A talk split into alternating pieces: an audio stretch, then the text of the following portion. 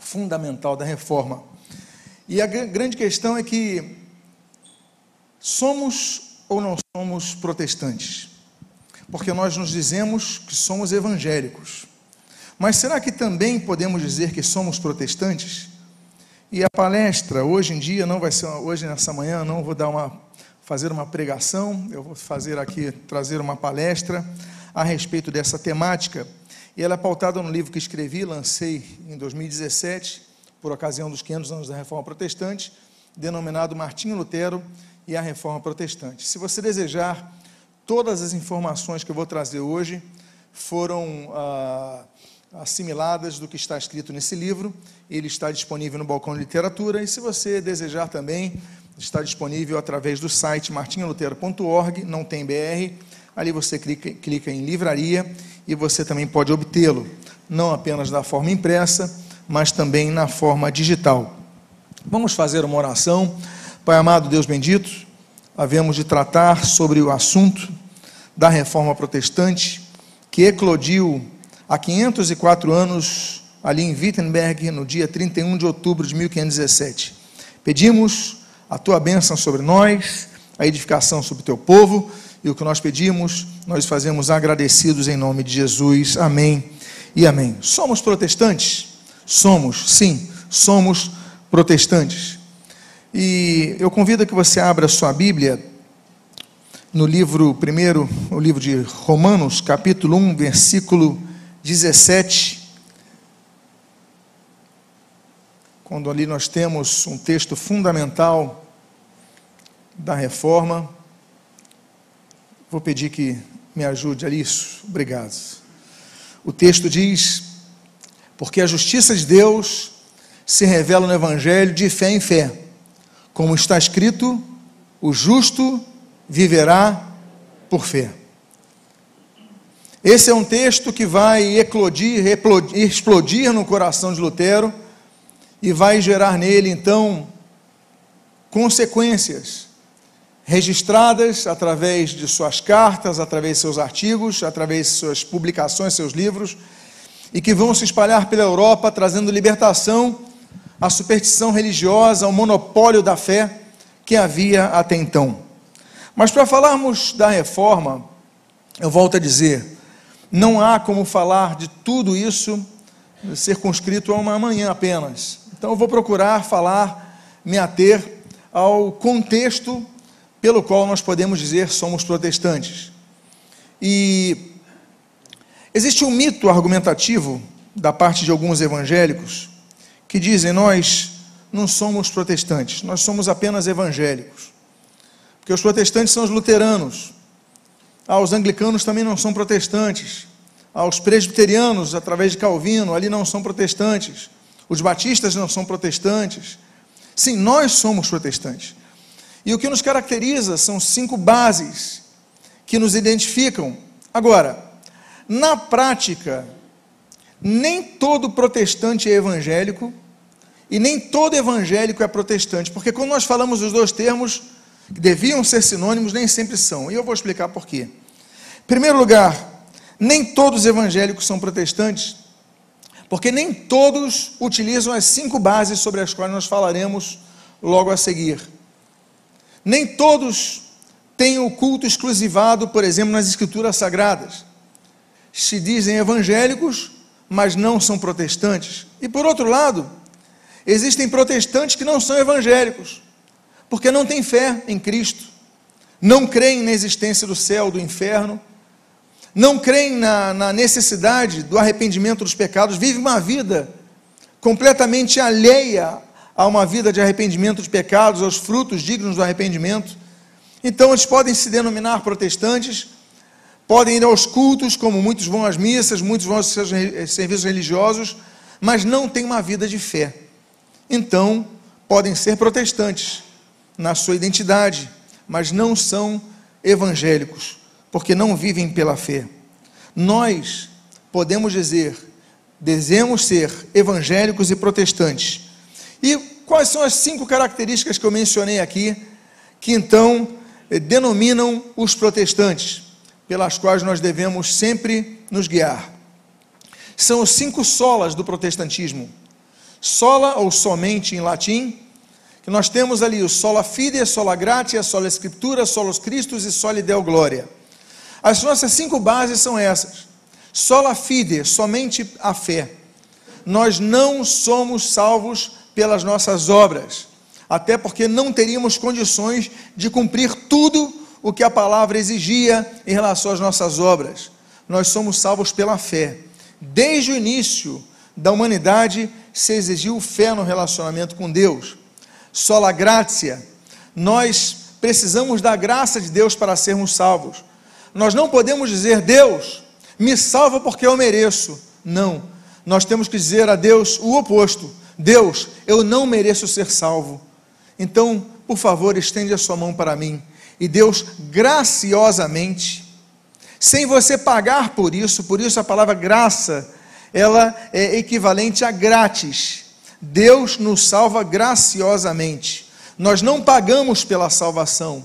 Não somos salvos porque pagamos uma indulgência, não somos, não somos salvos porque damos o nosso dízimo, não somos salvos porque podemos comprar a salvação. Ninguém pode comprar a salvação. É um ato gracioso, gratuito de Deus para conosco. Essa é a segunda base, é por isso que eu digo: nem todos os evangélicos são protestantes, porque muitos estão vendendo a salvação por aí. Terceiro ponto: sola escritura, somente a escritura sagrada. Nada do que não esteja na Bíblia nós somos obrigados a aceitar. Nada do que pastores, bispos, líderes religiosos, padres, papas, nada do que eles digam, que venha de qualquer púlpito ou não, se não estiver balizada nas Escrituras Sagradas, nós devemos reconhecer e nós devemos nos submeter. Eles têm autoridade desde que pautem a sua autoridade e suas palavras nos registros das Sagradas Escrituras. Por isso o lema só da Escritura. O quinto lema, solos Cristos.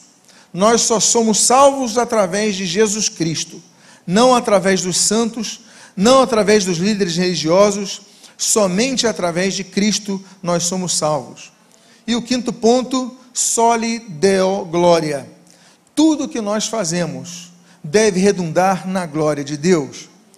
O sapateiro certa vez perguntou para Lutero: Olha, como é que eu faço para ser o melhor cristão? Ele falou: Faça um bom sapato e venda por um preço justo. Você vai ser um bom cidadão, você vai fazer algo de excelência.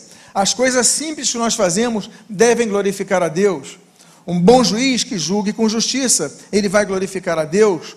Um bom dentista que trabalhe bem e que cobre um preço justo e tenha uma boa vida, sim, mas que faça a coisa bem feita, ele vai glorificar a Deus pelos seus atos. Nós devemos glorificar a Deus não apenas nas pregações, mas em todos os nossos pensamentos e ações diárias. Então, esses são os cinco pontos da reforma. Agora, para falarmos da reforma, naturalmente nós podíamos falar dos vários pré-reformadores. Nós podíamos falar de, de é, Pedro Valdo, nós podíamos falar de Arnaldo de Brecha, nós podíamos falar de Jerônimo Savonarola, de John Wycliffe, de tantos outros. Mas, naturalmente, como nós falamos do dia 31 de outubro, dia de hoje, que aconteceu em 1517, então nós temos que falar principalmente da reforma alemã e aí então nós devemos então falar um pouco da pessoa de Martinho Lutero Reformador. Ele nasce em 1490, 1483 e Lutero, na verdade Luder, era o nome da família. Ele recebe o nome do santo do dia que ele nasce, 11 de novembro, porque muitos católicos romanos têm esse hábito. Ó, o dia que o meu filho nascer, eu vou dar o nome dele do santo do dia. Alguém conhece esse hábito? Ainda existem alguns rincões aqui, é, existe ainda esse hábito. Então, Naturalmente, o filho de João Lutero nasceu no dia 11 de novembro. O dia 11 de novembro era o dia de São Martinho, então ele colocou, o nome dele vai ser Martinho, e se tornou então Martinho Lutero. Com seis meses de idade, ele vai para uma cidade próxima ali, em Mansfeld, onde ele cresce. E quando ele então está entrando na adolescência, em 1498, na mesma época que Vasco da Gama está descobrindo os caminhos para as Índias, Lutero começa os seus estudos ali na cidade de Eisenach, e ali ele começa então a se aprofundar no latim. Por quê? Porque o nome da escola era Escola Latina.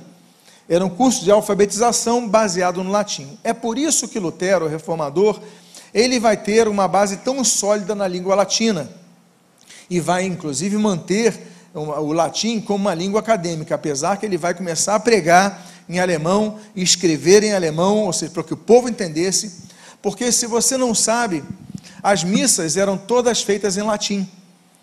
Até os anos 50, e aqueles que estão aqui ouvindo essa mensagem vão é, entender, e os mais novos vão até se surpreender.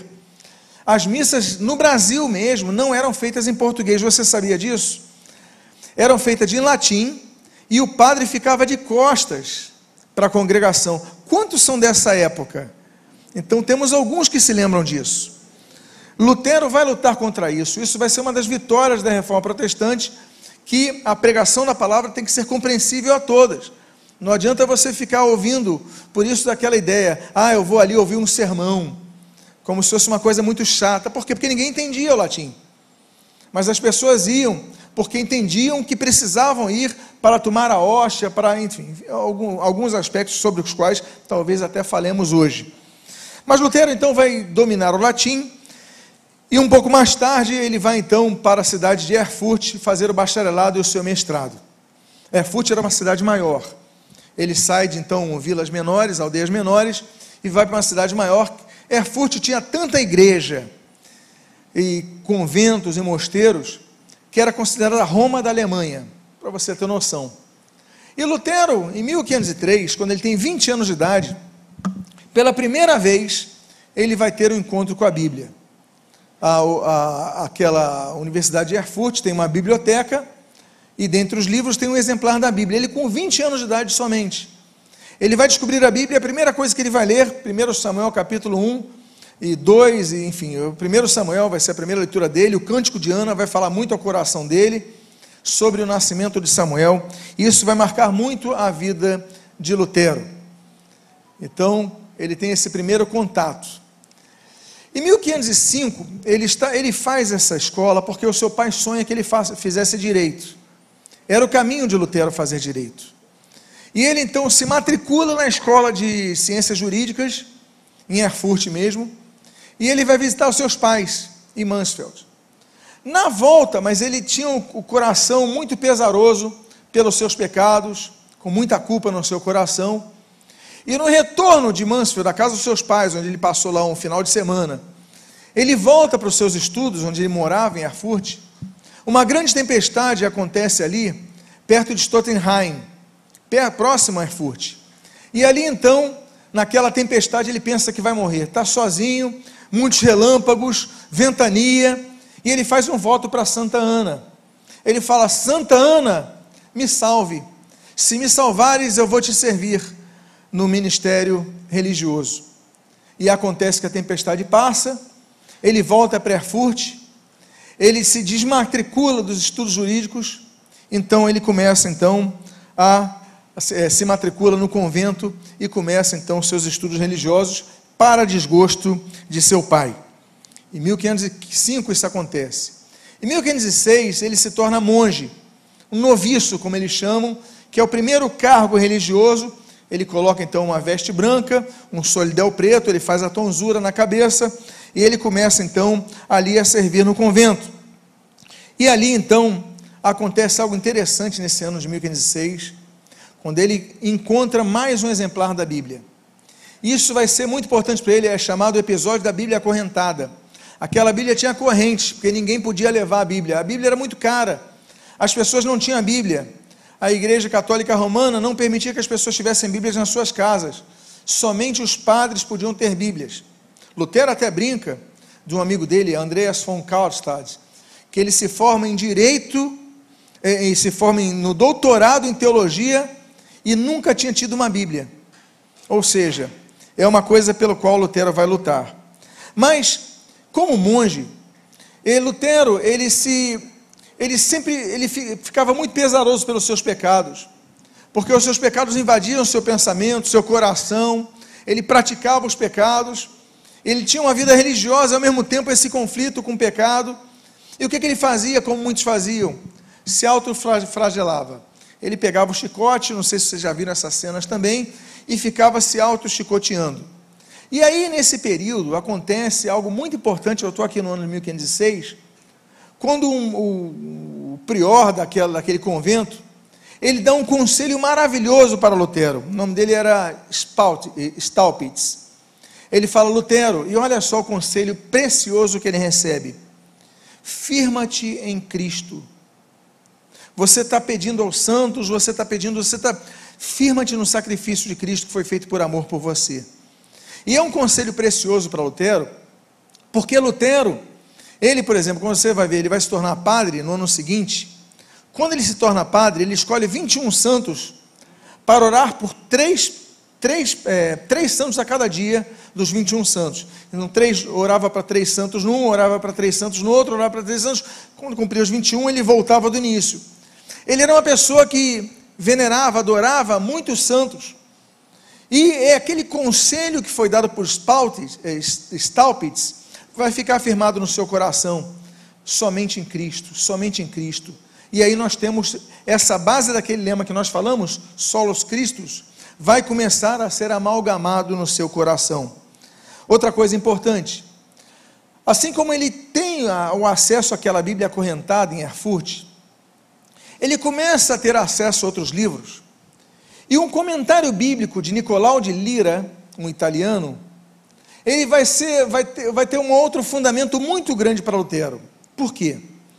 Porque Lutero, ele começa a ler o comentário de Nicolau de Lira, e Nicolau de Lira faz o comentário da Bíblia, mas não do texto em latim, da Vulgata, mas do texto grego.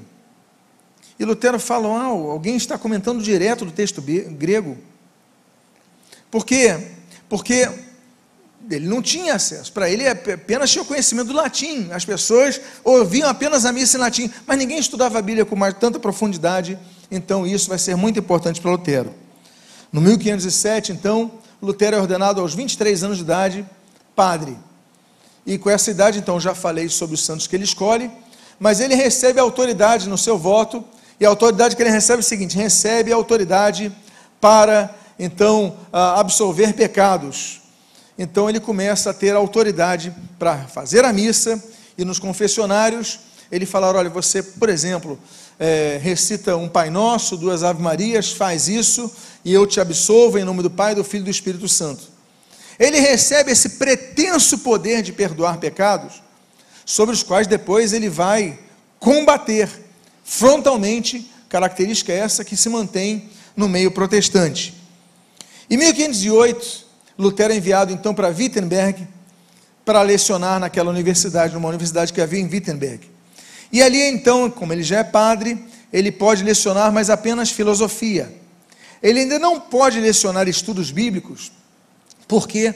Porque ele ainda precisa fazer um curso chamado o Sentenciário de, uh, sentenciário de Pedro uh, Lombardo. Então, ele vai fazer esse, esse sentenciário, ele vai fazer esse curso em 1509, não está nem aí na tela. Uh, ele faz esse curso, e esse curso é importante para Lutero também, por quê? por dois autores. Em primeiro lugar, ele, recebe, ele começa a ler Guilherme de Ockham, William Ockham, um britânico. E Ockham ele diz o seguinte: que os padres não estão em cima, acima dos escritos sagrados, da Bíblia Sagrada. E isso para Lutero é importante para o desenvolvimento da teoria, teologia do solo escritura. Ockham dizia o seguinte: não, se os padres falam coisas que não se corroboram com a Bíblia, então nós devemos manter fiéis à Bíblia. E Lutero vai pegar isso porque na prática ninguém usava, ninguém, ninguém praticava isso. Ninguém a, é, a, aplicava os conceitos de Ockham. Então o conceito de sola escritura não nasce em Lutero. Ele não, não é criado por Lutero. Já existia esse conceito. Já existiam cristãos que diziam que acima dos padres, acima dos pastores, acima do Papa, estava a palavra de Deus. Porque eles falavam, diziam, inventavam, impunham, determinavam, ordenavam coisas que a Bíblia não dizia, todos obedeciam. Então, meus amados irmãos, Lutero então vai ser fundamental quando ele faz os sentenciários de Pedro Lombardo, quando ele descobre Ocã. Outra descoberta dele é Gabriel Biel. O Biel, ele vai dizer o seguinte: os sacerdotes não têm poder para absorver pecados. Aí Lutero fica o seguinte: espera aí, mas eu aprendi a minha vida inteira que o padre pode absorver pecado. Eu te absolvo em nome do Pai, do Filho e do Espírito Santo. E vem Biel e diz que eu não, não tenho esse poder. Como assim? Então, depois nós vamos falar sobre isso, 1520, se chegarmos lá hoje, mas é, ele vai escrever sobre isso, o sacerdócio universal dos crentes. Todos nós somos sacerdotes, e não apenas o líder religioso. O padre, os católicos chamam o padre de sacerdote até hoje, ah, é o sacerdote tal, tal. Todos nós somos sacerdócio real. A Bíblia nos garante isso. Então, todos nós podemos chegar a Deus não através de um padre ou de um pastor ou de um bispo ou de qualquer religioso. Nós podemos ter acesso direto a Deus em nome de Jesus. Porque a Bíblia diz que só há um mediador entre Deus e os homens, Cristo Jesus, homem.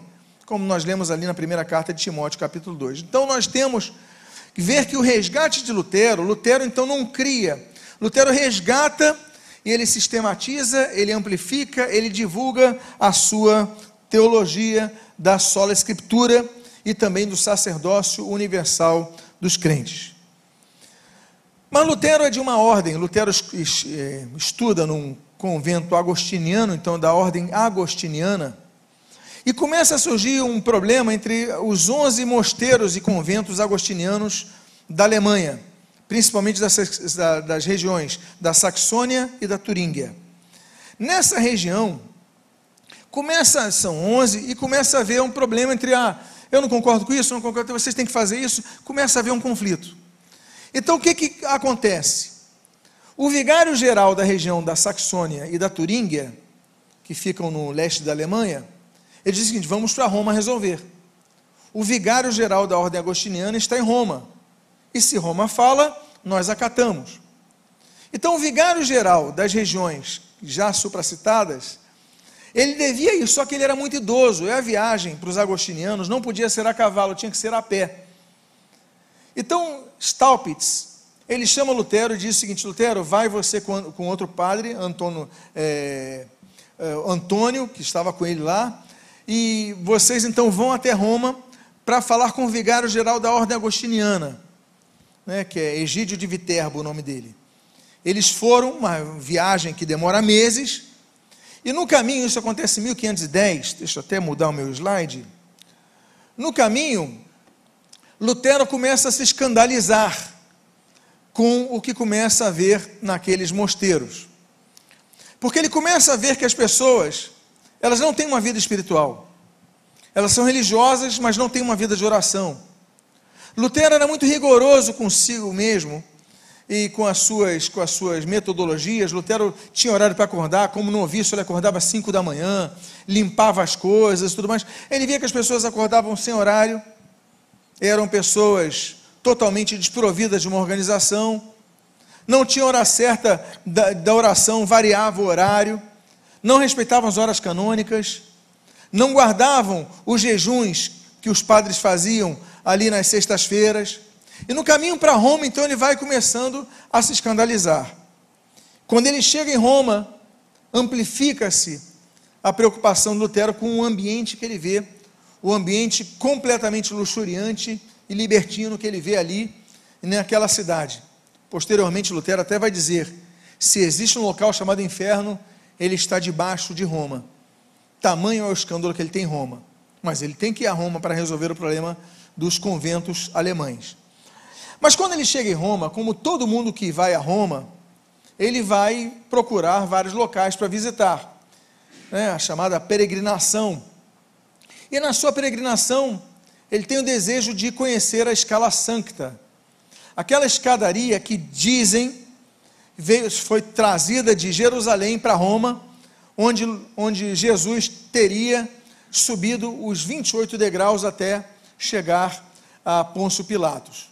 Então dizem que essa escada foi tirada de Jerusalém e trazida a Roma. E os papas, 1817, como você vê na tela, o Papa Pio VII, ele dá uma indulgência plenária. Olha, é plenária não, parcial. Ele dá uma indulgência de nove anos por degrau que alguém subir de joelhos. Então, se você subisse de joelho aquela escada, e você subisse um degrau, rezasse o Pai Nosso, Ave Maria, aí você ganhava nove anos a menos no purgatório. Aí subiu outro degrau, nove anos a menos, nove anos a menos. E Lutero acreditava nisso, como muitos acreditam. Até hoje, aqui no Rio de Janeiro, pessoas sobem de joelhos na escadaria da Penha, pensando que vão alcançar alguma graça, iludidos. E o clero se cala, hoje se cala, 2021 fica calado. Eu estive em Fátima, em Portugal, e existe um local que as pessoas vão de joelhos, entrando no santuário. E você vê os padres ali do lado não falam nada, dizendo isso é inútil. Lutero combate essa inutilidade, essa superstição. Em 1908, outro, outro Papa, o Pio X, ele diz o seguinte: não, quem subir vai ter indulgência plena. Agora, não apenas para você, todos os pecados perdoados, mas você pode tirar alguém do purgatório se você fizer. Então, imagine você a quantidade de pessoas que iam para aquela escadaria em Roma para subir de joelhos. Só que essa subida de joelhos de Lutero, porque Lutero sobe os 28 joelhos de degrau, rezando, mas quando ele chega no topo, ele tem uma iluminação. Eu coloco o texto do próprio Lutero, que você pode ler em tela. O texto diz assim: Em Roma, eu quis livrar meu avô do purgatório, porque o avô de Lutero era uma pessoa que tinha feito coisas erradas, enfim. Ele sabia que não estava no céu. Então Lutero diz: Em Roma eu quis livrar meu avô do purgatório e subi a escadaria rezando um, padre, um Pai Nosso em cada degrau, pois estava convencido de que, se orasse assim, podia livrar e redimir a alma dele. Mas quando cheguei no último degrau, o pensamento me vinha: quem sabe se isso é verdade? Quando Lutero, rezando um Pai Nosso a cada degrau, chegou no último degrau, ele falou: peraí, a Bíblia não diz nada sobre isso. Ele já está encucado com a ideia do solo escritura. Ele começa a dizer: quem garante que meu pai vai ser do purgatório? Porque o Papa disse, mas não está na Bíblia. E Lutero então tem essa grande iluminação que vai ser uma bênção, porque assim como ele vai se livrar dessa culpa e desse, desse ato, que é um ato é, desnecessário, que é um ato que não serve para absolutamente nada, senão para machucar a pessoa no joelho dela e depositar uma fé, que é uma fé que é inócua.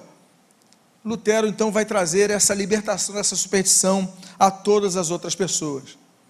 Lutero volta, essa viagem completa, ela dura uns cinco meses. Lutero volta para a Alemanha, se transfere definitivamente para Wittenberg em 1511 em 1512 começa seu doutorado, e aí vai ser muito bom para Lutero. Por quê? Tendo doutorado, ele pode começar a lecionar na Universidade de Wittenberg. E ele começa a lecionar, e ele começa a lecionar em 1513 sobre os Salmos, só que tem um detalhe.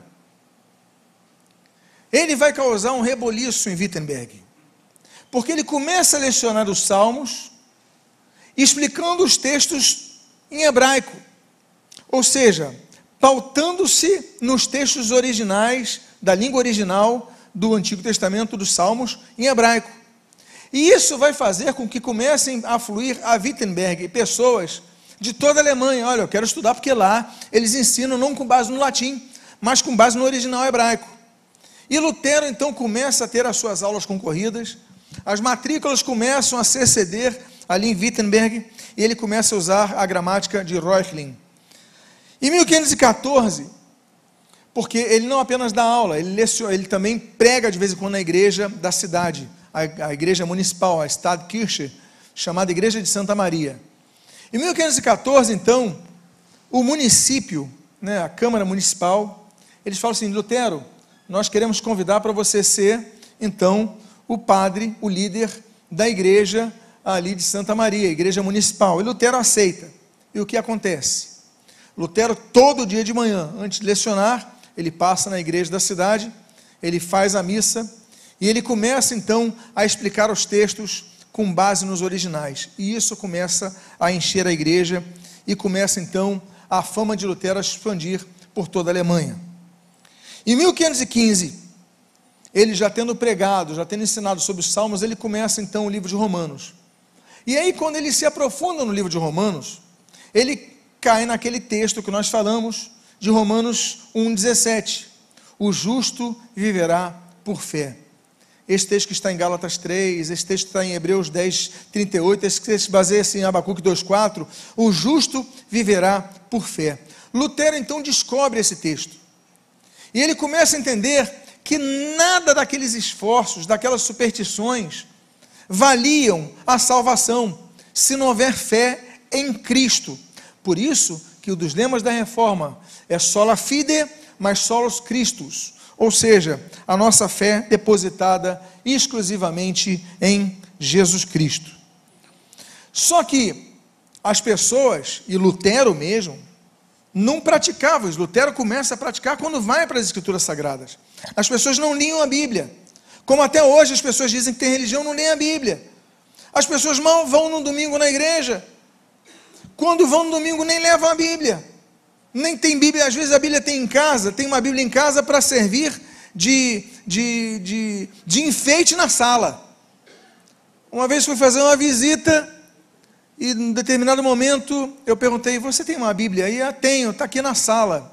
Ah, tinha uma Bíblia, não sei se os mais antigos lembram daquelas coleções da Barça, enciclopédia, uma Bíblia muito bonita, a página toda dourada. Aí eu fui abrir um texto eu queria abrir um texto, não sei, no livro de Salmo, foi abrir, deu em Apocalipse, porque as páginas estavam coladas. A Bíblia não era lida. As pessoas não leem a Bíblia, não estudam a Bíblia e acham que tem vida espiritual. Como? Lutero, então, ele desvenda isso. Ele começa a falar: o justo vive pela fé, a fé em Cristo. É o que a Bíblia diz. A Bíblia traz libertação às pessoas do jugo religioso. A Bíblia traz libertação às pessoas do jugo dos religiosos, do clero. Quando Lutero estava ali, em Erfurt, um quadro marca Lutero. Era um barco onde estava o Papa e uns bispos ou cardeais, pessoas no, no, no mar se afogando e procurando uma corda que eles jogavam. Desde cedo se ensinava o papel do clero, a função do clero, que o clero pode salvar. Clero, só Jesus salva. Eu não posso salvar ninguém. Pastor nenhum pode salvar ninguém. Igreja nenhuma pode salvar ninguém. Só Jesus pode salvar. A salvação é só Ele. Então o clero se arvora, e muitos líderes religiosos, inclusive evangélicos hoje, cometem os mesmos erros, achando-se que são quase uma semidivindade para salvar vidas, quando não são, são servos dos irmãos. E aí então, uma coisa que acontecia muito naquela idade, naquela época, eram os catálogos de relíquias. As pessoas começavam a ouvir os, os decretos papais que, dentre tantas superstições e invenções, diziam: não, se você rezar tanto, você vai ter menos tempo no purgatório. A doutrina dos purgatórios é ligada à doutrina das relíquias. Se você ver tal relíquia, você vai ter menos tempo no purgatório. Então o que as pessoas faziam? as pessoas começavam a ir nas igrejas onde tinham relíquias.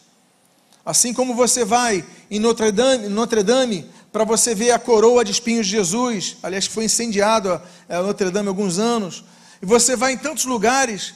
Naquela época as pessoas iam para, colocando a sua fé, as pessoas então é, terem perdoado os seus pecados. O Papa, de vez em quando, no ano 2000 ele fez, no ano 2013 ele fez. Olha, eu concedo indulgência plenária a quem passar pela Porta Santa, numa das igrejas, numa das basílicas de Roma. Nós estivemos ali em algumas delas, e lá estava Porta Santa. Aí depois ele fecha a porta lá, isso nos dias de hoje. Mas naquela época, em Wittenberg, Lutero se escandaliza com um catálogo de relíquias.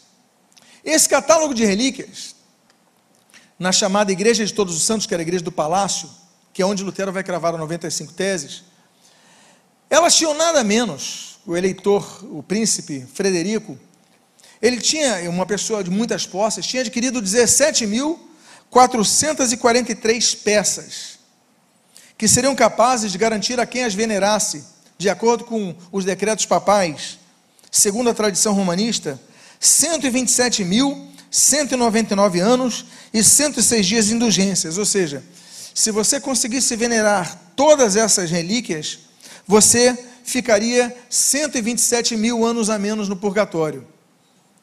Isso é o que era ensinado, isso é o que era dito, isso é o que as pessoas criam. Por isso que Lutero vai cravar as 95 teses na, na porta dessa igreja. Agora, o que, que tinha nessa igreja? Eu vou dizer alguns dos, alguns dos das relíquias que tinha nessa igreja. Um dente de São Jerônimo, as pessoas iam diante do dente de São Jerônimo, veneravam menos tempo no purgatório. Um dente de Santa Beatriz.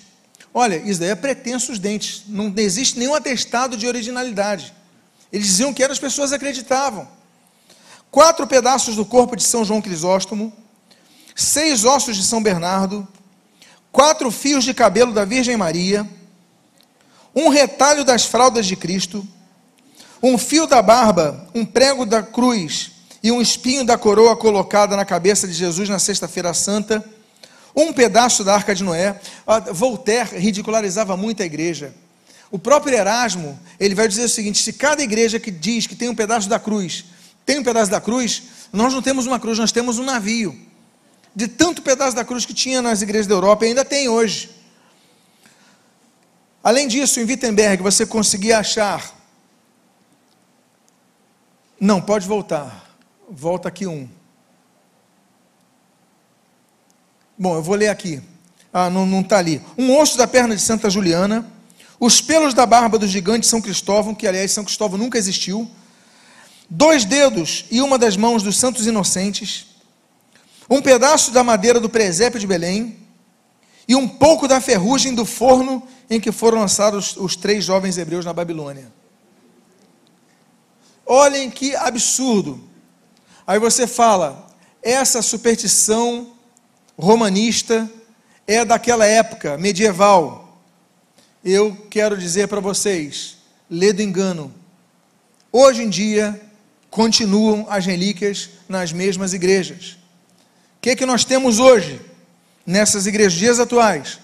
O Santo Sudário em Turim, a cabeça de Tito na Catedral de Creta, eu estive lá em Heráclion vendo essa cabeça, a túnica de Jesus costurada por Maria na Catedral de Trevery, a túnica de Jesus usada no caminho da cruz, na, na Basílica de Saint-Denis, em Paris. A esponja na qual deram vinagre de Jesus, a Jesus na Basílica de Santa Cruz, em Jerusalém. que mais? Um pedaço do berço de Jesus na Basílica de Santa Maria Maior, em Roma. A roupa de Maria, hoje, estou falando de coisas que você pode encontrar hoje nessas igrejas católicas romanas.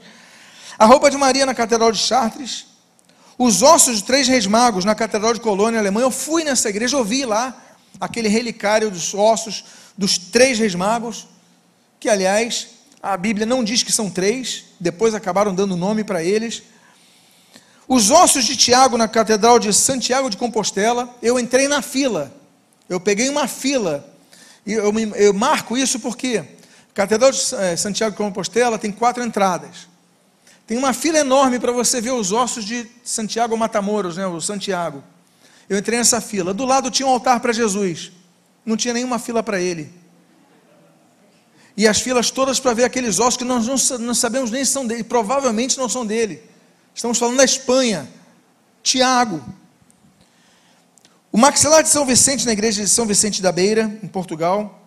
A língua de Santo Antônio, hoje é venerada na, igreja, na Basílica de Pádua, na Itália.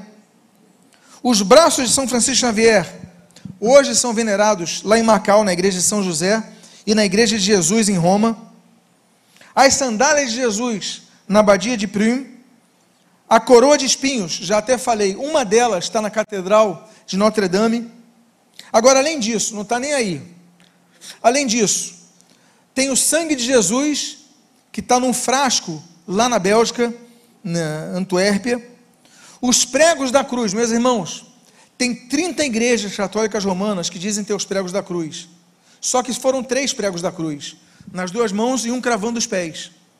E são 30 igrejas que dizem que tem os pregos da cruz. Hoje, hoje, e a Igreja Católica Romana nada fala sobre isso. A lança que perfurou o braço de Jesus, como diz o Evangelho, Existem cinco igrejas católicas romanas dizendo que tem a lança. E as pessoas vão venerar nas cinco. Agora, se segure que eu vou falar. Existem, olha, pessoas que estão venerando, sabe o que? O prepúcio de Jesus. Aí você fala, ah, é impossível, é impossível. Existem 11 igrejas. Uma delas, inclusive, a maioria na França, uma na Bélgica, uma delas na Itália, tinha uma procissão do Santo Prepúcio. Só que o prepúcio foi roubado em 1983, agora há pouco. Então acabou a procissão do Santo Prepúcio. Você vê o absurdo, aí você fala: não, as indulgências então eram oferecidas pela Igreja Católica no século XVI. Lê do engano. Você lembra, nós recebemos aqui a Jornada Mundial da Juventude, Papa Francisco I, em 2013, ele concedeu uma indulgência plenária a todos que fossem, teriam todos os pecados perdoados. Isso em 2013. Aí eu entrei num site na semana passada para ver uma indulgência recente. Eu entrei no site do Vaticano e ali eu li uma indulgência oferecida em 19 de março de 2020. Nós estamos em 2021.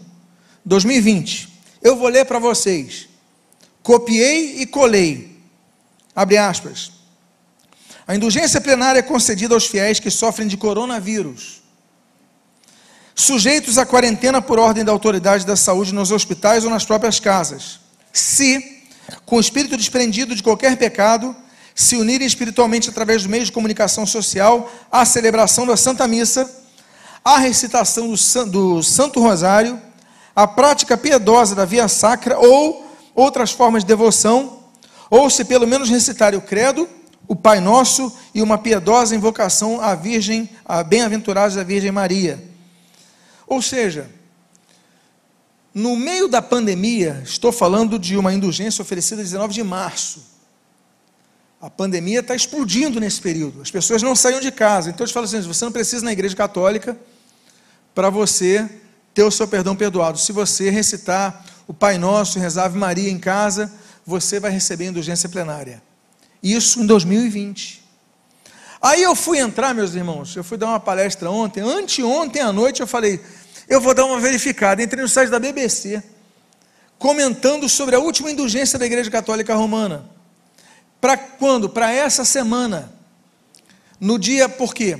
Porque a Igreja Católica Romana diz que os pecados, concede indulgência as pessoas que visitarem os santos finados, né, no dia dos finados, dia 2 de novembro. Hoje é dia 31 de outubro, ou seja, daqui a, daqui a três dias.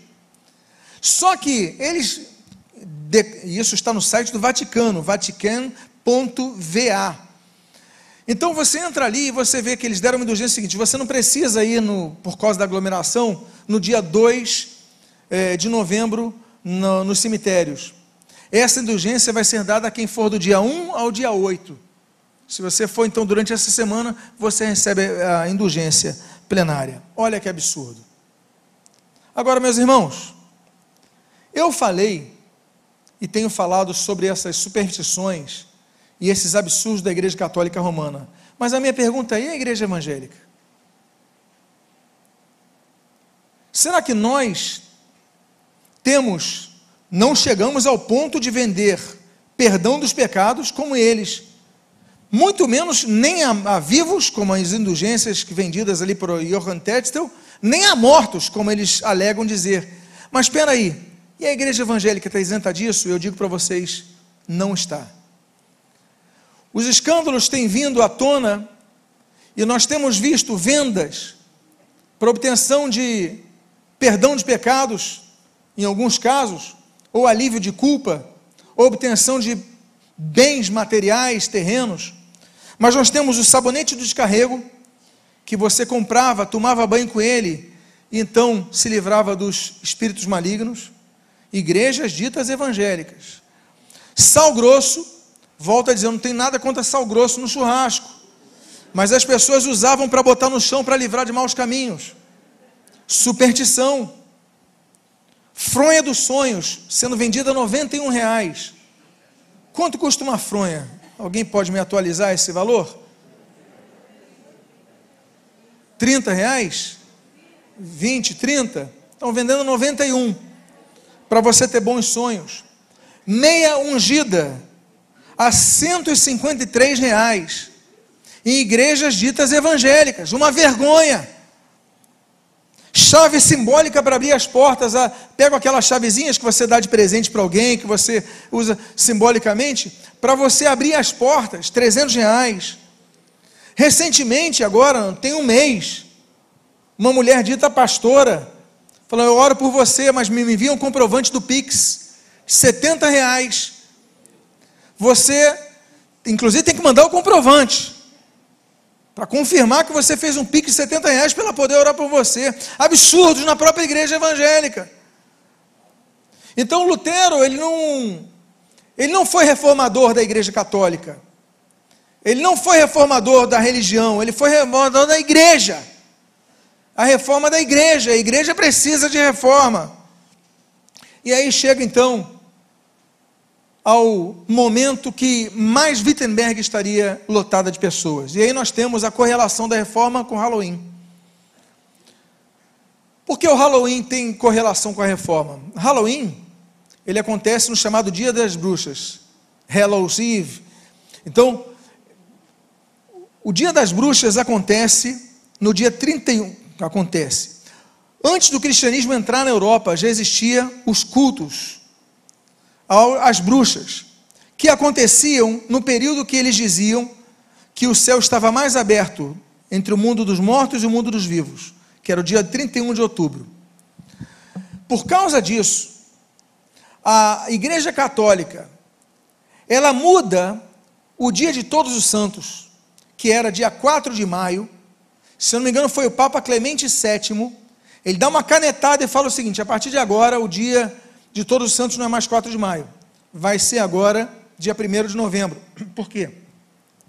Porque o dia 31 os céus estariam abertos e as pessoas então cultuariam os santos mortos no dia 1 de novembro.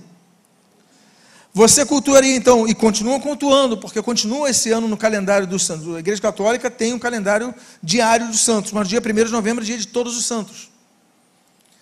E no dia 2, você depois de cultuar todos os santos da Igreja Católica, no dia 2, então, você ia para o cemitério e prestava as suas homenagens aos falecidos familiares, parentes mortos. E são, são três dias que, se nós tivermos uma perspectiva quanto à invocação do mundo dos mortos, muito pesados. 31 de outubro, dia de, que é o dia que antecede ao dia de Todos os Santos, dia das bruxas, contato com o mundo dos mortos, contato espíritos do mal, que antecede o dia de Todos os Santos, que as pessoas fazem contato com o mundo dos mortos, que a Bíblia diz que é a necromancia. Dia 2 de novembro, que é o dia dos santos defuntos.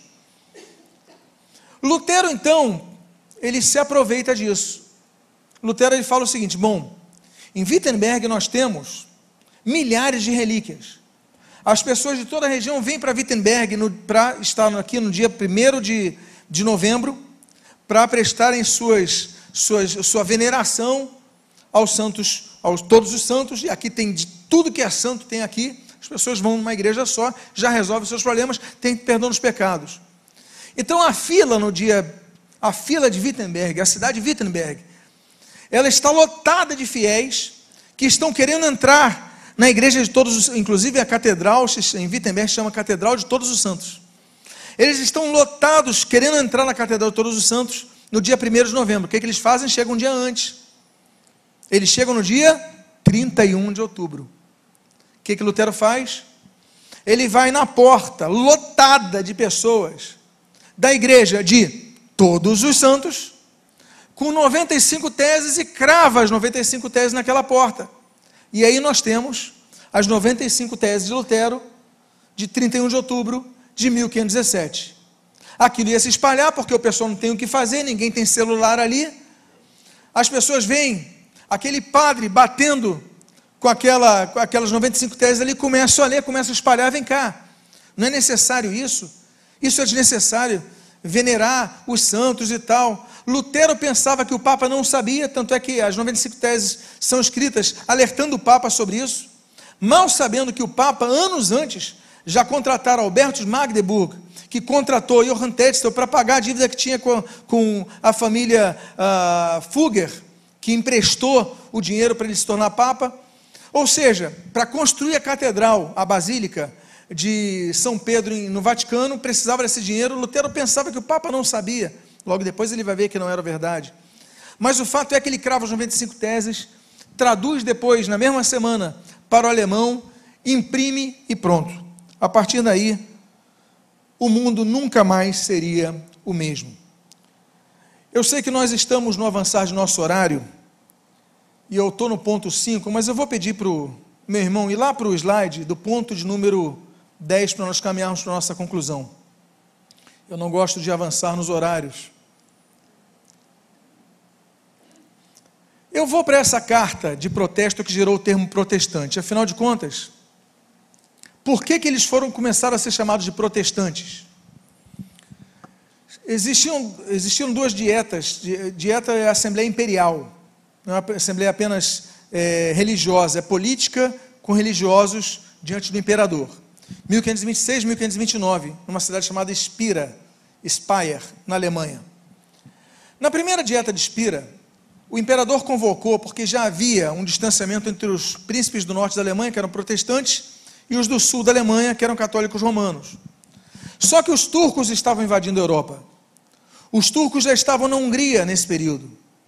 Então o imperador convocou eles e os príncipes do norte da Alemanha fala o seguinte: olha, mas é, você em 1521, que nós pulamos esse ano, decretou o édito de Worms quando ninguém podia ter um escrito luterano na casa. Senão era preso, perdia tudo, enfim. Então, e não podia se ensinar os ensinos luteranos, não podia se falar, não podia, as pessoas não podiam ter as Bíblias eh, nos seus idiomas nas suas casas. Lutero começa a traduzir o Novo Testamento eh, para o alemão em 1522, em Wartburg. Então, Havia essa proibição do Edito de Worms. Então, em 1526, o imperador pede ajuda para os príncipes protestantes do norte da Alemanha. Eles falam: não, a gente vai, contanto que você suspenda esse édito. Que a gente possa ensinar as doutrinas luteranas na Alemanha, nas nossas casas, nossas igrejas. E o imperador então anui. Eles se unem e o exército fica solidificado entre os alemães, tudo certo. 1529, eu estou agora nesse ano para qual eu caminho para minha conclusão. 1529, a ameaça turca já não existia mais. Os alemães já estavam despreocupados com os turcos. Acontece um segundo édito, um segundo, uma segunda assembleia em Speyer.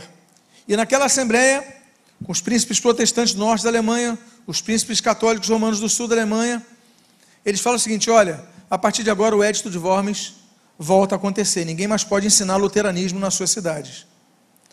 Por causa disso, os 14 príncipes do norte da Alemanha assinam um documento. E nesse documento, as primeiras palavras, as quais eu leio a seguir, eles entregam uma carta de protesto. E as primeiras palavras são: Nós protestamos. E diz: Nós protestamos uh, por esse manifesto diante de Deus, nosso único Criador, Conservador, Redentor e Salvador, e que um dia será nosso juiz, bem que de, como diante de todos os homens e todas as criaturas, tornando presente que nós, em nosso nome para o nosso povo, não daremos o nosso consentimento ou a nossa adesão de forma alguma ao decreto proposto, que em tudo que é contrário a Deus, a sua santa palavra, aos direitos da nossa consciência e à salvação das nossas almas. Então, eles protestaram, nós protestamos, e aí eles começaram a ser chamados de protestantes. Eles não se sujeitaram ao papado, e daí nunca mais, nunca mais o mundo foi o mesmo. A minha conclusão, eu caminho para ela, é a seguinte: nós somos protestantes. A luta de Lutero deve continuar ininterruptamente nos dias de hoje inclusive apontando nossas, as nossas Bíblias para as denominadas igrejas que se dizem evangélicas, que estão vendendo novos tipos de indulgência, não perdão dos pecados dos vivos, nem muito menos perdão do pecado dos já mortos, como a Igreja Católica Romana continua fazendo, mas os absurdos que nós comentamos aqui e outros mais. Lutero dizia, Lutero dizia, não, os reformadores diziam, Voetius falava, Ecclesia reformata é sempre reformanda est. Ou seja, a igreja reformada sempre deve permanecer se reformando. Nós devemos ter cuidado sempre. A igreja evangélica no Brasil tem crescido. Hoje, alguns uh, institutos de pesquisa dizem que já somos 25%. Um a cada quatro, quatro brasileiros. Mas a questão é: será que um em cada em cada quatro brasileiros são protestantes, a igreja deve se basear nas escrituras sagradas, sola escritura, na fé, não nas obras, sola fide, na graça de Deus, sola gratia, exclusivamente cultuando a Jesus Cristo, o nosso único Senhor e Salvador, solos Cristos, e fazendo tudo visando a glória de Deus. Eu encerro mais uma vez colocando os cinco pontos base da reforma protestante: sola fide, sola gracia, sola escritura, solos Christus, soli deo glória. Que Deus te abençoe rica e abundantemente em nome de Jesus. Glória ao Senhor. Convido a que você fique de pé. Vamos fazer uma oração. Vamos orar ao nosso Deus, agradecidos pelos 500 anos da reforma protestante. Pai amado, Deus bendito, nós te glorificamos, nós te agradecemos, porque antes de Lutero, a igreja nunca deixou de existir, mesmo com as perseguições imperiais e papais, a igreja sempre existiu. Nós temos os pré-reformadores, que foram aqui já citados, e tantos outros que foram anônimos. Senhor amado, muito obrigado, porque sangue foi derramado, mas o teu povo permaneceu fiel a ti. Muito obrigado pela vida dos reformadores. E obrigado porque no dia 31 de outubro de 1517, aquelas 95 teses foram cravadas em Wittenberg, mas ultrapassaram as barreiras daquela cidade, ultrapassaram as barreiras daquela nação, ultrapassaram as barreiras militares que impunham a religião à força. E, Pai amado, ultrapassaram as barreiras da superstição religiosa. Tem misericórdia da tua igreja, Pai. Tem misericórdia de nós. Senhor, derrama sobre nós a tua graça. E que jamais possamos, Senhor, fazer com que a tua graça seja vendida. Porque a tua graça, como diz o próprio termo, é oferecida e recebida por nós mediante a fé exclusiva em Cristo Jesus. Que toda a glória seja redundada a ti. E nós te agradecemos ao que nós pedimos. O que nós pedimos, nós o fazemos agradecidos em nome de Jesus. Amém e amém.